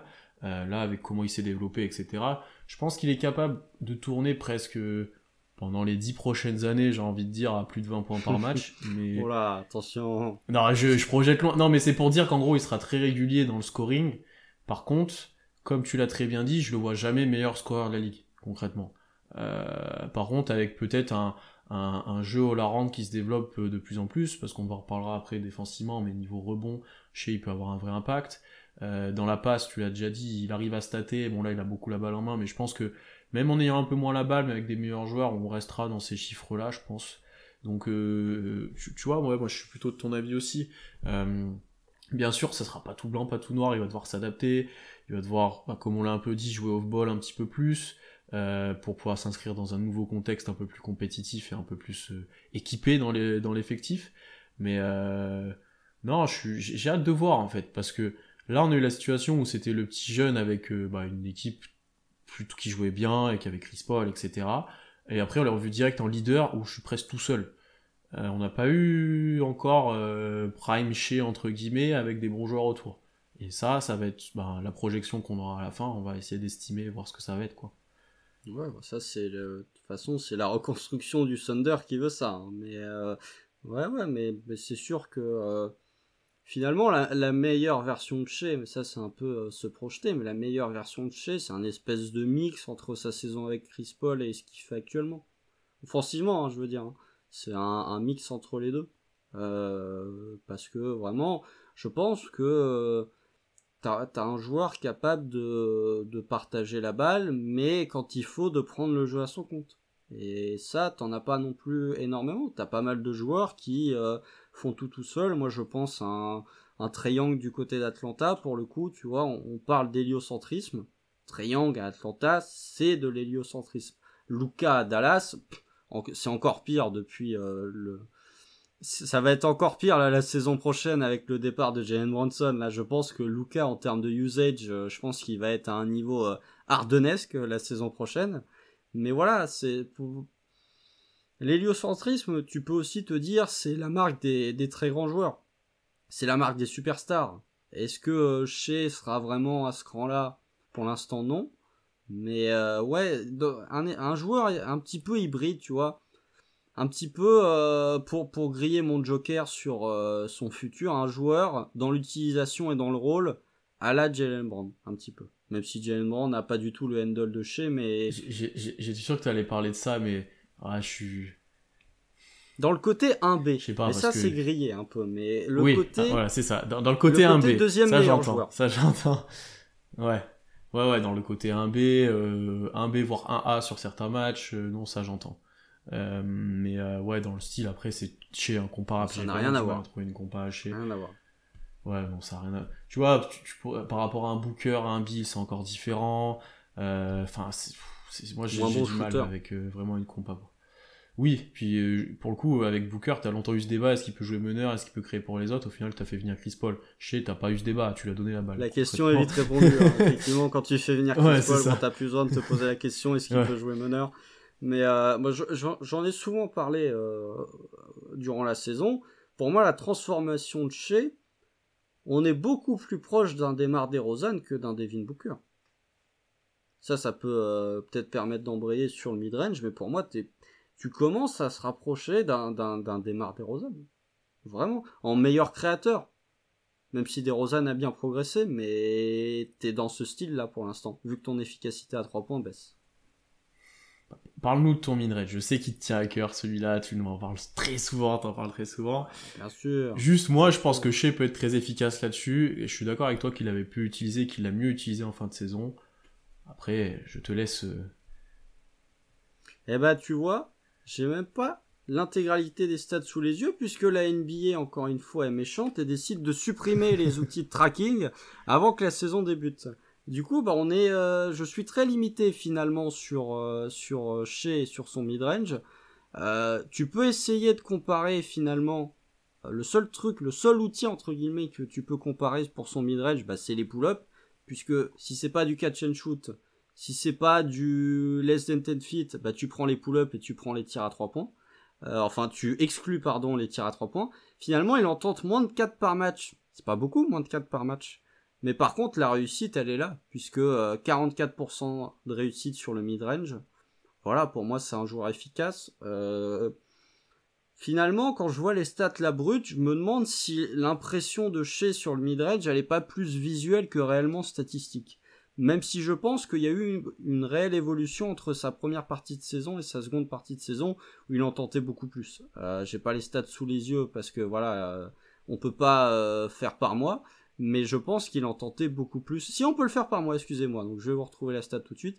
Mais voilà, il tentait beaucoup plus de mid-range, il était beaucoup plus efficace. J'en ai déjà parlé, euh, ouais, il en tentait 5 sur la seconde partie de saison. il était à 54% de réussite au tir sur les mid-range en sortie de All-Star Break. Là, ça commence à vraiment être très très très sérieux. Euh, moi, j'en ai parlé là tout à l'heure. J'ai ce souvenir du match face à San Antonio, dans le troisième quart où il met 20 points, 9 sur 9 au tir. Il y a des mid-range de malade. Il y a des mid-range, c'est absolument n'importe quoi. Et on parlait de séparation de tir, là pour le coup sur le mid-range, euh, c'est évident. Donc vraiment cette transformation, mm, mm, mm. bien sûr, c'est là où tu vois le plus. Et là effectivement, il en tentait 5 par match en sortie de break. Avant le break, il en tentait beaucoup moins puisqu'il en tentait le temps que la page charge bien évidemment. Hein, il en tentait 3,5, il était à 39% de réussite seulement. Donc il y a 15 points de pourcentage d'écart entre le pré et le post-All-Star Break. Donc il a vraiment explosé à ce niveau-là. Donc voilà, moi c'est le domaine, enfin vous savez que j'aime beaucoup le mid-range, pour moi c'est euh, l'arme des superstars. Si as un, la, la, plupart des superstars ont un mid-range, ou en tout cas tu prends le raisonnement dans l'autre sens et tu dis que le midrange est souvent ce qui fait la différence entre un bon role player et un très bon joueur, limite une superstar ou un franchise player. Donc voilà, c'est pour moi c'est important de développer cet aspect du jeu. Encore une fois, côté triple scoreur, euh, enfin scoreur triple niveau, qui te rend plus dangereux et plus imprévisible. Donc ouais, seconde partie de saison de chez euh, au niveau du midrange très intéressante, bien plus efficace, malgré un échantillon plus élevé. Donc oui, c'est satisfaisant à voir puisqu'on parlait du, du, catch and shoot à 3 points euh, sur la saison 2020-2021. Est-ce qu'il va être capable la saison prochaine d'être aussi efficace sur le mid-range qu'il ne l'a été sur la seconde partie de saison? Je lui souhaite, mais tourner à 54% de réussite sur les mid-range, c'est dur. C'est pas donné à tout le monde. Et je vais voir si je me pose la question de savoir est-ce qu'il va réellement être capable de continuer sur sa lancée? Déjà, qu'il va en prendre autant Tu vois, on peut se poser la question comme ça aussi, parce que début de saison dernière, euh, il en prenait pas beaucoup, tu l'as bien illustré. Euh, je pense, moi, qui suis pas forcément fan du mid-range, pour le coup, on est un peu opposé là-dessus. Euh, lui, vu le niveau qu'il a, et tu l'as très bien dit sur ces tirs-là, il doit en prendre. Vu l'attraction qu'il a autour de ses drives, etc. Si derrière il peut s'arrêter, reculer, comme il le fait souvent, et sanctionner, c'est encore plus intéressant pour lui, ça libère encore plus d'espace. Euh, et puis, comme tu l'as dit, il y a un aspect visuel aussi, où en séparation, que ce soit en poussant un peu le joueur, en faisant un step back, en faisant un cross et en reculant, etc., euh, il se crée vraiment des bons tirs en fait sur ceux-là. Alors un bon tir, ça reste un mid-range, hein, mais des tirs ouverts, euh, des tirs où il est plutôt à l'aise, il est plutôt bien aligné, il, est plus, a des bons appuis. Et ça, pour Shea, c'est rare, honnêtement, que ce soit à 3 points ou au, au, cercle où il est souvent obligé d'un peu se contorsionner, etc. Euh, donc non, je suis d'accord avec toi que c'est une arme pour lui qui doit continuer d'utiliser et comme tu l'as dit, qui pourrait être très importante, euh, très importante dans, le futur. Euh, Constant, on a quand même pas mal parlé de tout l'aspect offensif de chez, on a parlé de tous ses tirs, son utilisation. Parlons un petit peu maintenant de défense, c'est un point qu'on qu souligne moins quand on parle de chez, sauf pour peut-être une chose, ça c'est une chose qu'on a constaté toi et moi, depuis l'année dernière, depuis la saison dernière, euh, progression, je pense, de chez défensivement, progression qui vient surtout, j'ai envie de dire, d'une implication plus grande, d'une envie plus élevée, concrètement, il montre qu'il est plus agressif, il a envie peut-être des fois d'être décisif aussi défensivement, ça c'est intéressant, il l'a été en gagnant des ballons, euh, déjà, ouais, défensivement, chez pour toi, c'est quoi? On parlera peut-être après de son utilisation à OKC qui est intéressante, parce qu'OKC a une bonne défense en fait, et chez a quand même un rôle, je pense, important là-dessus, ou un rôle qui est adapté pour que la défense fonctionne en tout cas. Ouais, il a un rôle moyen plus, sans entrer dans les stats. Euh, si... bon, comme d'habitude, hein, en NBA et dans n'importe quel sport, il y a plus de stats offensives que défensives. Hein. Ça, c'est euh, bizarre. Hein. On est personne n'est surpris. Mais euh, non, non, défensivement, alors moi j'ai quelques stats qui viennent un peu pondérer les propos en disant que Shea finalement était en tant que défenseur était tout aussi efficace que l'an passé, mais pas forcément beaucoup plus. ouais, pour moi c'est un défenseur qui a progressé dans, dans, dans l'implication cette saison. en même temps, le mec mettait tellement rien en attaque qu'à un moment il faut bien faire des choses défensivement. Euh, ouais, pour moi, il n'y a, rien de marquant. C'est un peu comme la défense du Thunder de manière globale. Il y a finalement peu de choses marquantes sur. Il euh, n'y a rien qui saute aux yeux en disant waouh, quelle possession incroyable. Il y a quelques trucs de Ludort, mais c'est des défenses assez intelligentes, assez collectives finalement. Et t'as peu de d'actions qui te sautent vraiment aux yeux. Alors il y a quelques séquences où Shea a montré qu'il était capable de défendre des gros joueurs. Euh, de mémoire, il y a quelques séquences lors du match face à Memphis, qui est le match euh, le match d'après, comme on pourrait l'appeler, qui est le match euh, après le moins 73. Je crois qu'il y, y, a quelques séquences où il défend fort sur Jamorant, de mémoire.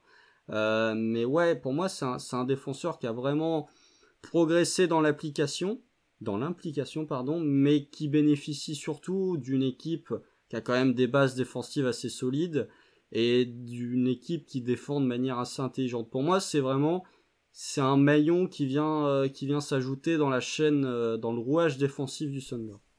Hmm. Bon, ça, je suis d'accord avec toi. Il y a eu quelques séquences plutôt bonnes. Il y a eu des, des grosses interceptions, par exemple, où il y a quelques contres aussi qui, qui restent un petit peu en mémoire. Voilà, globalement, c'est pas un défenseur élite. Je pense que ça sera un défenseur, c'est déjà un défenseur honnête, notamment en playoff. Je pense qu'il sera pas, ouais, je pense qu'il sera pas, euh, il sera pas ciblé en playoff, loin de là. Enfin, il a déjà défendu potentiellement en plus des 1, 2, 3. Alors avoir les 3, etc. Mais euh, même, même l'époque Chris Paul, il défendait un petit peu les 3. Euh, moi, ce que je trouve intéressant, c'est dans l'utilisation vraiment terrain, euh, avec Lou Dort, voire Aaron Wiggins quand Lou Dort n'est pas là, qui, défend un petit peu en, en, point of attack, comme on dit, c'est la définition, qui défend sur le joueur qui porte la balle. Imaginez-vous un Luka Doncic, par exemple, qui a la balle. chez Guidi, un petit peu aussi utilisé comme ça vont être souvent mis en aide, c'est-à-dire sur un ailier euh, plutôt moins bon offensivement, que tu peux laisser un petit peu plus libre. Et je trouve chez, sur ces situations-là, particulièrement concerné, euh, notamment pour mettre des contres et contester les drives et les tirs. Alors après, sur les rotations défensives, je pense que là, il y a des progrès à faire, et les bonnes périodes d'Okessi défensivement, c'est quand bah, il y avait les bons joueurs et que ça tournait bien. mais voilà, sur cet aspect un petit peu protection de cercle au final, et sur comment gêner un petit peu le drive, je le trouve présent, je le trouve impliqué, peut-être plus qu'un Guidi qui lui va plus chercher l'air bon, même si Shell fait aussi. Mais tu vois qu'il a envie de mettre des contres. Il y a, tu vois, là, des, images que j'ai regardées, bah, j'avais jamais trop fait gaffe, mais en fait, effectivement, il est très souvent en train de contester sous le cercle quand il prend un joueur ailier ou quelque chose. Et ça, je trouve ça intéressant de son utilisation parce que Shea est quand même assez grand pour son poste, euh, comme pas mal de joueurs d'Okessi. Grand bras, grande envergure, bon, détente euh, correcte, je pense. En fait, il utilise peu, mais sur un, deux pieds quand t'attends sous cercle, je pense qu'il peut aller un minimum haut. Et en fait, de par tous ces aspects-là, je pense qu'il est intéressant dans, dans ce rôle-là et qui peut, ben ouais, qui peut t'aider défensivement, comme tu as dit, c'est un rouage pour moi qui, qui est pas indispensable, mais qui est quand même important et qui fonctionne bien, tu vois, euh, qui, qui coulisse bien avec les autres. Euh, et ensuite, là, le point intéressant, moi, que je trouve, c'est niveau rebond. Lui et Guizy te compensent énormément de choses au rebond euh, par rapport à tes intérieurs qui sont moins dominants dans cet aspect-là. Euh, il, perd, enfin, il en prend plus de 5 par match, enfin, pas loin. Donc euh, globalement, euh, tu, tu, sais qu'il va avoir un apport dans cet aspect-là. Et en plus, quand il prend l'air bon, Shea se tourne très vite vers le cercle adverse et accélère. Et ça, c'est des situations où, justement, pour se libérer un peu offensivement, je pense qu'il pourrait le maximiser encore plus et qu'il pourrait les utiliser aussi. Euh, il y a des exemples que j'ai en tête où il le fait. Je fais pas tout le temps, mais je pense qu'il peut le faire. Et je pense qu'il devrait avoir encore plus tendance à le faire. Après, je pense que Guidi le fait aussi, mais plus dans la passe. Lui, il le ferait plus pour en mode cost-to-cost tout seul. Mais euh, je pense que ça pourrait être... Euh, ouais, ça pourrait aider Okessi, ça pourrait l'aider lui. Et bon, le point important là-dessus, juste moi, son utilisation en aide, j'aime vraiment bien euh, bah, ce que fait Deino. De toute façon, défensivement, je pense que j'aime bien ce qui est proposé, hein, globalement. Hein. Oui. oui, moi aussi. Mais ouais, je, crois que de mémoire, on disait quand même que Cher ralentissait le jeu du Thunder. Donc faire le, en direction du panier accéléré. Mais, je pense qu'il regarde vite le panier, mais il freine un petit peu pour le coup. mais, mais c'est pour ça, il y a une ou deux situations où, ça m'a marqué, où il a vraiment accéléré, il voulait vraiment sanctionner direct la défense, et effectivement, il y en a d'autres où il ralentit. Et pour moi, même si c'est pas pour aller au bout, accélère. Ok, si a besoin d'accélérer pour moi. Bien sûr, je suis totalement d'accord avec toi. Pour ce qui est euh, de, du fait de, de faire des contres et des interceptions, euh, dont les stats rejoignent ce que tu dis, puisque la saison dernière, chez il a, euh, bon, c'est une petite carrière, mais il est en carrière high en interception, en moyenne en interception et en contre. Donc ça montre que déjà, bon, ça ne fait pas de toi un bon défenseur les interceptions et les comptes, mais ça montre que déjà offensivement t'es un peu plus impliqué. Euh... Après, en termes de, de, réussite sur le joueur adverse, bah finalement t'arrives au stade de l'année dernière euh, en termes de, pourcentage. Euh, le chez le vis-à-vis de chez euh, cette saison, il réussissait 47,6% de ses tirs. Bon, c'est presque du 50%. L'année dernière, c'était 47,9%. Donc finalement, en termes de pourcentage de réussite de l'attaquant adverse, c'est le même. Le seul point finalement qui vient un peu contredire ce que tu dis, c'est que sous le cercle, chez il laisse beaucoup de, réussite aux joueurs adverses. Alors c'est normal, tu vas laisser plus de réussite à un mec qui est sous le panier qu'à un gars à 3 points. Mais t'es à euh, quasiment 60% de réussite pour le joueur adverse, on a restricté derrière. Alors après, ce qu'il faut prendre en compte dans ce que j'ai dit, c'est que souvent les situations où Shea va défendre, c'est le pick and roll et c'est le 5 qui va arriver sur lui. Euh, ce qui fait bah, les pourcentages élevés. Euh, mais moi, ce que j'aime au-delà de la stat, c'est comment il a utilisé son attitude. Alors après, c'est pas forcément efficace, ça je l'entends complètement, parce que bah, un guard qui protège le cercle, en NBA, voilà. Globalement, ah, voilà. Difficile. Et du coup, ce qui pourra être intéressant par contre, euh, c'est comment on, comment ça va être maintenant que Chet est là. Parce que la protection de cercle, c'est lui. Enfin, faut arrêter. Voilà, c'est lui qui va être sous le bah cercle et qui va mettre des. Donc, comment Guidi, Chez vont adapter leur rôle, comment Denold va les, va les coacher pour ça. Euh, parce que là, c'était un peu une rustine aussi de faire ça. Euh, comment maintenant que tu as Chet, qui peut être pas un jour le meilleur contrôleur de la ligue, concrètement. Oui, Comment ça, oui. mais déjà, ça va arriver. Si, ce n'est si ce n'est le meilleur contreur de la ligue, déjà un protecteur de cercle qui est, euh, qui, qui, n'a que peu d'équivalent en NBA actuellement. Hum, hum, hum. Comment du coup tu as adapté ça? Après, je suis d'accord avec toi. Statistiquement, je m'attendais pas à quelque chose de fou. Honnêtement, sous le cercle pour chez, mais juste dans l'attitude, c'est ce que je voulais souligner. Bien sûr. Après, pour pour le côté rebond, Je sais pas si tu peux vraiment lier ça à la défense, mais oui, euh, Shea est un, guard actif au rebond, notamment au rebond défensif, euh, qui était quelque chose qu'il avait un peu perdu, euh, je me rappelle, sur la saison 2020-2021. Il en faisait un peu moins, il était moins concentré. Là, la saison, la saison passée, il s'est remis à en refaire pas mal, notamment en seconde partie de saison, qui est son coup de, mieux offensivement. Donc ouais, je vraiment c'est c'est intéressant comme tu l'as dit. OKC avait euh, des intérieurs qui étaient pas forcément les plus athlétiques ou qui prenaient euh, pas forcément le plus de rebonds. Donc c'est très utile d'avoir Josh Giddy et chez Gidius Alexander euh, dans ton dans ton effectif pour choper des rebonds défensifs. Mais oui, pour moi c'est sa qualité au rebond et même parfois au rebond offensif, il y a quelques séquences où c'est lui qui est un peu tout seul à rester sous le panier pendant que les autres sont déjà partis se replier défensivement.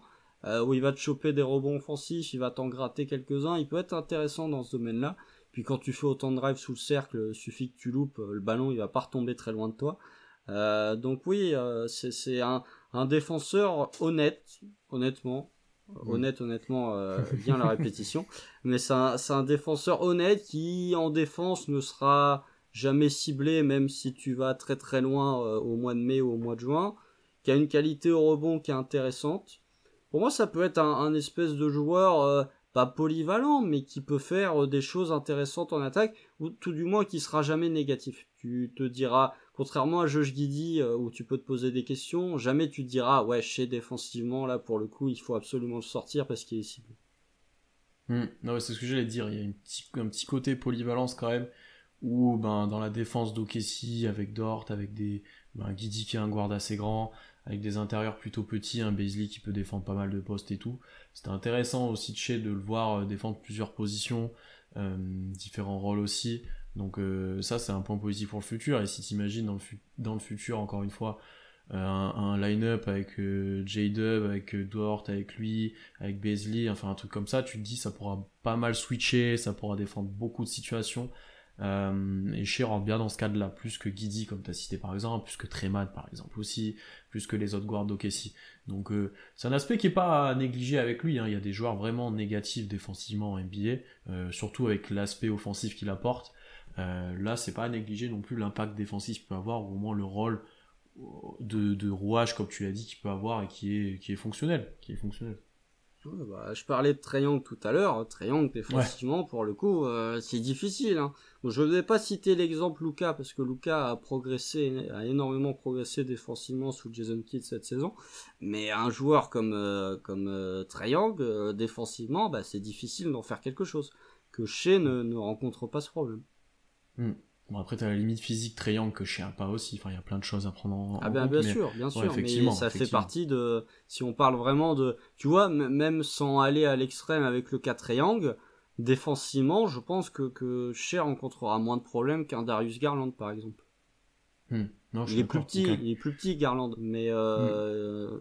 plus facilement. Kyrie Irving qu'on a cité tout à l'heure par rapport à Shea, ou voilà, bien sûr, bien sûr. plus petit. Pour moi, il est, il est dans le registre un peu, Bradley Billesque, Zach Lavinesque de côté athlétique en moins, mais de, ces joueurs qui peuvent défendre 1, 2, 3 s'ils sont motivés sans trop de difficultés. Hmm. Non, je suis d'accord. Je suis d'accord. Pour finir maintenant, bon ça va être assez long, hein, mais parlons de son futur, parlons de ses projections. Euh, faisons peut-être par question, pour rester un peu cadré pour une fois. Déjà, les rumeurs de trade, etc. Ah, il y a sa signature. Ah non, évacuons un sujet très rapidement. Chez, euh, il est à OKC pour longtemps. Ben oui, mais c'est, j'ai déjà dit, mais euh, chez, aux yeux de Presti, chez aux yeux de Presti, il est aussi intouchable que euh, Giannis Antetokounmpo chez les Bucks ou que Jason Tatum chez euh, les Celtics. Bon, on va pas parler de Jalen Brown parce que visiblement il était proposé du côté de New York, mais euh, que Luka Doncic à Dallas, Sam Presti, il l'a dit en long, en large et en travers le, le, projet de reconstruction, c'est chez, il croit beaucoup dans, dans, le profil, il croit beaucoup dans le potentiel. Voilà, ça, il va, il va pas être tradé. Il va pas être réciproquement, tradé, en tout cas pas tout de suite. Réciproquement, chez croit beaucoup dans le projet OKC. Il n'en a pas marre de perdre ou je ne sais quoi. Il n'y a aucune déclat dans ce sens-là. Au contraire, enfin, tout semble aller bien. Donc euh, restons, restons calmes là-dessus. Il y a toujours des petits trucs qui sortent, c'est toujours assez drôle, mais pour l'instant, Shea n'aura pas marre de perdre. Mais tu sais, c'est à chaque décision un peu, ou même à chaque choix de draft, c'est ah mais chez il en a marre de perdre, draftant des joueurs utiles ou il faut aller les recruter. Restez calme, restez calme. Je pense que chez est très content de ce qui se passe actuellement. Donc euh, ça finalement on l'a on l'a survolé mais on peut juste le mentionner là, ça rejoint ce que tu dis, se comporte toujours en leader. Tu vois, il fait jamais des histoires d'ego, des crises d'ego, etc. Il se comporte toujours en leader, toujours, euh, toujours classe, toujours à, à, parler avec les jeunes, toujours à supporter les joueurs, même quand ils jouaient pas en fin de saison. Donc euh, voilà, il n'y a aucun signal qui montre euh, une lassitude de chez vis-à-vis du Thunder. Avec une très grande envie sur le terrain, notamment de gagner. tu vois, quand les matchs deviennent serrés, tu vois qui se motive, tu vois que s'il loupe un lancer, il, va s'énerver. Il n'y a aucune, ouais, il y a aucun signal Enfin, tu n'as aucune raison de penser qu'il en a marre, en tout cas pour l'instant. Bon, ça c'est fait. Bon, parlons maintenant de la projection en termes de, rôle. On l'a un petit peu dit, option 1, option 1B, 1A, deuxième créateur, etc. Pour toi, chez c'est quoi dans le futur Ça doit être quoi son rôle et jusqu'où peut-être il peut aller du coup Où, son potentiel peut l'amener peut-être Ah, pour moi, on est entre le 1B et le 2. Ok. on est entre le 1B et le 2. De toute façon, je l'ai déjà dit, 1A, pour moi, c'est vraiment les, pardon, c'est vraiment les, joueurs qui t'amènent au titre. Et je l'ai répété 150 euh, fois, pour moi, un joueur qui peut vraiment t'amener au titre, il doit faire partie des, allez, j'élargis la liste, 6 ou 7 meilleurs joueurs du monde. Je suis pas convaincu que chez Gideus Alexander devienne un jour un des 6 ou 7 meilleurs joueurs au monde. Je lui souhaite, hein. Ça veut dire que euh, son développement sera exceptionnel et que nous on sera très contents mais euh, je le vois pas devenir un, joueur de l'égal d'un, Luka Doncic, même d'un Nikola Jokic ou d'un Joel Embiid, même si c'est des registres différents, je le vois pas devenir ce leader incroyable. Je pense que dans le meilleur des cas, ça peut devenir ouais un 1B, c'est-à-dire ton, deuxième meilleur joueur d'une équipe qui va qui va euh, qui joue jusqu'au mois de juin. C'est pour ça que je cite l'exemple de Jalen Brown. Jalen Brown, voilà, comme tu l'as dit, euh, sur ces finales, c'est probablement le meilleur joueur de Boston. Euh, c'est pas forcément le meilleur joueur de Boston sur ses playoffs, mais c'est vraiment un joueur qui, quand ta superstar est un peu en dedans, il est vraiment euh, capable de porter l'équipe. Tu vois, il a un peu ce rôle, même si ce serait, même si c'est un peu insulter le joueur. je lui souhaite d'avoir le même rôle que celui qu'a eu euh, Dwayne Wade au moment où LeBron est venu à Miami. Tu vois, joueur, joueur extrêmement fort, mais c'était la deuxième option. Ou c'était le 1B, quoi. Pour moi, c'est vraiment le... Ah oui. après, après Dwayne Wade 2013-2014, euh, il commence à avoir les genoux qui toussent un petit peu, mais euh, ça reste solide. Dwayne Wade 2012 et 2011, c'est très solide. Mais après, bon, mais voilà, ça reste, c'est Dwayne Wade, donc globalement, ça reste assez solide comme joueur. Euh, mais ouais, pour moi, c'est, faut vraiment se pencher vers cette optique de 1B. Pour moi, c'est, c'est le meilleur des cas, 1B. Et si vraiment ça marche pas, 1-2. 1-2. Parce pour moi, le 1B et le 2 est différent. Je suis peut-être un petit peu plus optimiste que toi. Pour moi, c'est déjà un 1B, si tu le mets dans le roster qui va. Pour moi, je pense qu'il peut déjà l'être. Euh, de par tout ce qu'on a dit, de par son jeu, de par ses qualités, etc. Si tu l'exploites bien et si t'as peut-être une autre star à côté de lui qui... Enfin, tu vois, mets-le, on va prendre l'exemple de Boston, mets-le à côté de Jason Tatum, je pense que chez ça peut être un bon 1B. Honnêtement. Euh, j'ai pas le, j'ai pas le contexte playoff. Il me manque euh, oui, le match playoff. Mm. Non, ça, je suis d'accord avec toi que pour l'instant, on l'a pas vu dans ce contexte-là, ce qui pourrait nous révéler un joueur qui sublime ou pas. Enfin voilà, on l'a très peu vu dans un rôle de leader en playoff. Ça, je suis complètement d'accord avec toi. Je pense que quand même, son plafond parle d'un joueur jeune qui a dépassé les, les, les, espoirs en lui presque à chaque fois, donc que ce soit les NCAA, en NBA à sa draft, etc. Est-ce que c'est impossible que ça devienne un 1A un jour. Je sais pas. Alors après, quel niveau de 1A Ça, je suis d'accord avec toi. C'est ce que. Alors, on en revient au débat. Est-ce que Shea peut être un top 20 de la ligue? Je pense. Est-ce qu'il est pas déjà pas loin de l'être? Ouais, ça pourrait se débattre, mais je pense qu'il doit être top 25 top ou top 30 sûr. Ouais, 30, c'est sûr. Top 20, je pense qu'il peut l'être. Top 15, oui. Top 10, ça devient chaud, tu vois. Ça dépend euh, les drafts, ça dépend qui confirme, voilà. Donc c'est un peu toujours ce débat. Est-ce que un joueur comme ça peut t'amener au titre? Est-ce que tu dois vraiment avoir une superstar à côté? Est-ce que ça va être un autre, euh, peut-être que 2-1B, ça fera un espèce de, duo, euh, tu vois, je sais pas. Hein. Est-ce que Chet sera le 1 à un jour? Est-ce que Josh sera le 1 à un jour? Je pense pas non plus, c'est notre débat, mais j'ai encore du mal à le fermer vraiment dans, dans, dans, dans est-ce qu'il sera un A ou un B? Je pense que ça peut déjà être un B par contre. Et comme toi, si ça fonctionne pas, c'est minimum une deuxième option vu ce qu'il montre. Enfin, je vois pas comment un joueur comme ça ne peut pas être une deuxième option, une bonne deuxième option. Euh, j'ai, en fait, c'est ce qui est un peu le débat de la reconstruction d'Okessi, c'est euh, est-ce que t'as pas encore besoin d'une pièce ultime à côté de chez? C'est l'éternel débat, c'est voilà, c'est ce qui fait que certains diront qu'il faut encore tanker, certains non, certains voilà. Ouais, bah franchement, mets-moi Luka Doncic à côté de euh, voilà, là tu ah, c'est pas le fit idéal, c'est pas le fit idéal, tu vois. Ça marche, ça marche bien. Pas avec qui t'aimerais, alors avec qui t'aimerais le plus voir chez en 1 avec le 1A à côté de lui? En NBA. Je t'avoue, ouais, je t'avoue qu'un Jokic, même si le joueur, c'est pas mon joueur préféré, ça pourrait être exceptionnel. Ça pourrait être exceptionnel. Moi, c'est mon joueur favori. Donc, il y a un moment, je vais pas te dire non. Hein. Euh, je vais pas te dire non. Mais oui, parce que Jokic a un usage un peu plus élevé que, euh, enfin un peu moins élevé que, que les autres superstars de la ligue. Hmm. Franchement. Non, mais euh, ou, ou Embiid, tu vois. Ouais, mais Embiid est moins passeur que Jokic. Non, je suis d'accord. Je suis d'accord. Attends, j'essaie de voir. Franchement, tu me fais un petit bac court euh, Steph euh, chez, euh, ça va. Hein. Ah ouais, ça c'est ça c'est intéressant aussi. Steph chez, ça, ça c'est intéressant. Bon, tu donnes la balle à chez quand même pas mal alors. Ouais, ouais, mais du coup, tu, tu utilises un peu l'attractivité, la, l'attraction de Steph Curry, la gravité. La gravité. voilà, c'était la gravité que je cherchais. La gravité de, de Steph Curry, bien, bien utilisée par nos confrères américains. Mais ouais, non, sinon, Franchement, ah, si tu veux vraiment aller dans le surnaturel, un LeBron chez, bon, ça peut être, ça peut c'est pas mal. Tu veux dire un, un, LeBron chez Brony, c'est ça que tu veux dire? Ah ouais, non mais ça, ça, ça, on va pas. Voilà, le sujet c'est pas les Lakers. On en parlera. Euh, enfin, j'en parlerai peut-être dans un avenir relativement proche. Mais euh, non, non, attention. Mais euh, voilà, euh, non, je parlerai pas des Lakers. Mais non, non, je faut voir avec qui. Avec Jamorant, ça me fait pas spécialement. Euh, ça marche bien, t'as deux bons. Est-ce que c'est un AA vraiment pour l'instant? Il peut, je pense, mais pour l'instant, voilà.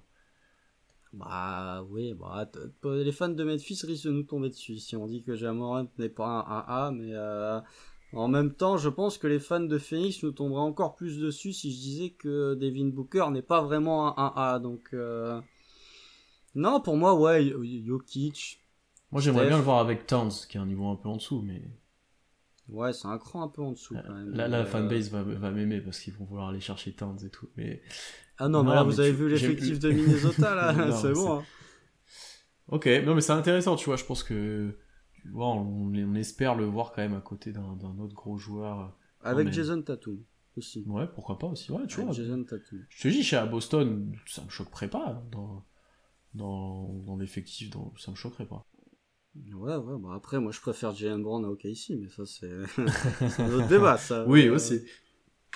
Aussi. Euh, peut-être juste pour finir, euh, All-Star chez, ça arrive quand? Régulièrement, peut-être All-NBA aussi, tu le vois peut-être dans ce niveau-là? Bah, All NBA, déjà, il y a des conséquences financières s'il l'était, puisque euh, on a parlé du fait qu'il avait signé au max. S'il est All NBA, il, passe au super max. Euh, ce qui est le cas de Trae qui a signé, ouais, Luca, qui a signé, et je crois qu'il y en avait un troisième, mais j'ai oublié. Euh, déjà c'est trop tôt, je sais plus qui y aurait d'autres. Non, déjà c'est la même, c'est la même draft. Non, non, c'est plus, non, c'est plus. Non, c'est 2018. C'est la même draft que. Euh, ah non, euh, ah pardon, je pensais que tu parlais de Jaren Jackson Jr. Non, non, euh, Non, Jamorant, c'est l'année, c'est l'année d'après. Hmm. C'est l'année d'après. Euh, non, non, bah, Treyang et Luca aussi, je crois, c'est les deux exemples de, de super max qui ont été signés et eux ont déjà été activés parce qu'ils ont déjà été, ils ont déjà été All NBA. Mais ouais, bah, quand est-ce qu'il sera All Star Bah, quand le Thunder gagnera plus de matchs. Hein, euh, c'est pas compliqué. Hein, c'est encore une fois, on revient au théorème d'Evin Booker. Hein. Euh, Devin Booker, il a été All-Star à partir du moment où Phoenix a commencé à gagner un peu plus de matchs. Alors, je crois que la première année où il est euh, All-Star, c'est parce qu'il y a un forfait. Il y a une histoire de forfait, je crois. Mais déjà, Phoenix avait déjà gagné un peu plus de matchs que les années précédentes. En même temps, c'était pas difficile puisque Phoenix, pendant 4 ou 5 ans, ils ont tourné à entre 20 et 28 victoires de moyenne. Mais ouais, All-Star, bah, allez, si on est un peu optimiste sur la reconstruction du Thunder, dans deux ans il est All-Star. Ouais. Deux ans, je pense que le... ça me surprendrait qu'il le soit pas ou il y aurait un problème. Dans Tu peux avoir le ans, débat l'année prochaine si on recommence de gagner un peu, si t'as un peu moins de concurrence, si. Peut-être. C'est quoi le, le All-Star Game 2024 C'est Utah, non, je crois C'est Salt Lake Ah, Si je dis pas de bêtises. Je sais Je pas crois que c'est Salt Lake. Mais euh, d'ailleurs, un All-Star Game à Salt Lake City, les joueurs vont être contents, hein, franchement. Euh, mais bref, ça c'est un, un autre débat encore. Mais ouais, d'ici deux ans, je pense, il peut être All-Star. Et pour moi, ça peut être un joueur qui, si vraiment il développe son plein potentiel, peut être euh, All- All- All-Star tous les ans. Parce que si OKC est bien classé, bah tu vas prendre euh, le meilleur joueur d'OKC et à moins que tu fasses venir une énorme superstar, le meilleur joueur d'OKC ce sera chez. Donc pour moi, il peut être All-Star tous les ans. Je dis pas qu'il va être 15 fois All-Star, mais je pense qu'il peut avoir un espèce de stretch de, de 4-5 ans où il est All-Star. Puis même s'il est deuxième option ou un B, s'il est en 20-5-5 et que t'as un autre peg fort à côté de lui, donc ça va forcément gagner des matchs, je pense qu'il peut être pris et qu'il peut avoir deux joueurs. hein. Et encore, ça me choquerait. 25-5, euh, t'es bas, hein, parce qu'il peut être en, Oui, non, oui, en 23-5-5. hein. Ah oui, oui, c'est pour ça que je dis ça. Donc tu vois, un 20-5-5 deuxième option qui est pris avec dans une équipe qui est top 5 de la conférence, dans le futur en 21, j'entends. Mais... J'ai pas la stat sous les yeux, mais euh, Kylori, je pense qu'il y a plusieurs années consécutives où il est All-Star. hein. Ouais. Ouais. Donc euh, voilà. Non, je suis d'accord avec toi là-dessus. L'année prochaine, si jamais on gagne des matchs, que je ne suis pas sûr, mais si jamais ça gagne un peu plus, ça je pense, mais à voir. Euh, mais dans deux ans, ouais. Dans deux ans, ça me surprendrait qu'il soit pas revenu dans la liste ou très haut, tu vois, où t'es peut-être un ou deux éléments qui font que t'as un peu de doute, mais qu'il soit quand même là, quoi. Ça, je suis d'accord. Et All NBA Team, je pense une dur. hein. first, ça va être dur. Une seconde, peut-être un jour, mais régulièrement des third. Ouais, et encore des, des thirds, c'est dur. Hein. Ouais, Des ça veut dire thirds, que ça veut dire que tu fais euh, partie des 6 meilleurs guards six de la meilleurs guards de la ligue. Ouais, ça veut dire que tu as déjà une place de Luca qui est prise pour indéfiniment. T'as une, une place de Triangle qui est prise indéfiniment. T'as une place de Euh. John Moran qui va être prise pendant un moment. Ouais, t'as Devin Booker qui toque aussi pas mal. Mhm. Donc euh, bon, bah ça limite Qui- les spots quoi. Qui, qui on oublierait en jeune. euh, euh, Donc, Jeune guard, Anthony Edwards. Ouais, après t'as ceux qui arrivent aussi, Cade, etc. Ok, Euh, la mélo. La Mélo. Jalen Green qui apparemment est meilleur que chez. Ah, Euh, il pouvait pas s'empêcher de lancer une pique à, à Houston. Euh, Euh, non, ouais. faut voir. Mais tu vois, par Parce exemple, si- s'ils considèrent que c'est un 3 et qu'ils le foutent dans les forwards, alors là, la concurrence, elle est encore pire. hein. Ouais, non, mais c'est pas un forward, chez... même s'il joue un peu 3 des fois, c'est pas possible. Bon, pour l'instant, t'as encore des... un Steph qui est là, faut quand même pas l'oublier. Mais bon, euh, Steph, il y a un moment où il va Ah, peut-être euh, se calmer aussi. Ouais, en vrai, tu vois, euh, je regarde un peu, euh, ouais, on a peut-être fait un peu le tour, tu vois, des mecs. Bon, après, il y a, il y a un Bradley Bill qui est toujours là. Il y a des joueurs qui ont le niveau. Après, ils ont peut-être pas forcément le bilan, mais parce que Ni les la longévité, une histoire de bilan aussi. ouais. Et de blessures, etc. Mais, mais ouais, en- en- entre le duo, euh, allez, le trio, même euh, Luca, Trey Young et Jamorant, euh, t'as déjà des spots qui sont assez verrouillés. Moi, Melo, je le mets pas au même aussi. niveau que. Oui, mais je pense que. J'aime beaucoup la Mélo, mais je pense que, que Shea est capable de faire une meilleure saison que la Mélo, tu vois. Euh, on, on comparait, on disait souvent que ces joueurs, on parlait du fait que Shea était sous-coté. Euh, Est-ce que Shea Gilgeous Alexander est vraiment moins bon que la Melo Ball? Si on était fan des Hornets, on dirait peut-être que oui, mais euh, pour moi, euh, il y a largement un débat entre les deux joueurs. Après, c'est le style, tu vois, la mélo, c'est vraiment le. Tu peux lui donner le jeu, enfin, tu vois, c'est un style différent, tu vois, pour moi. C'est dur à dire, c'est dur à dire. Puis après, le.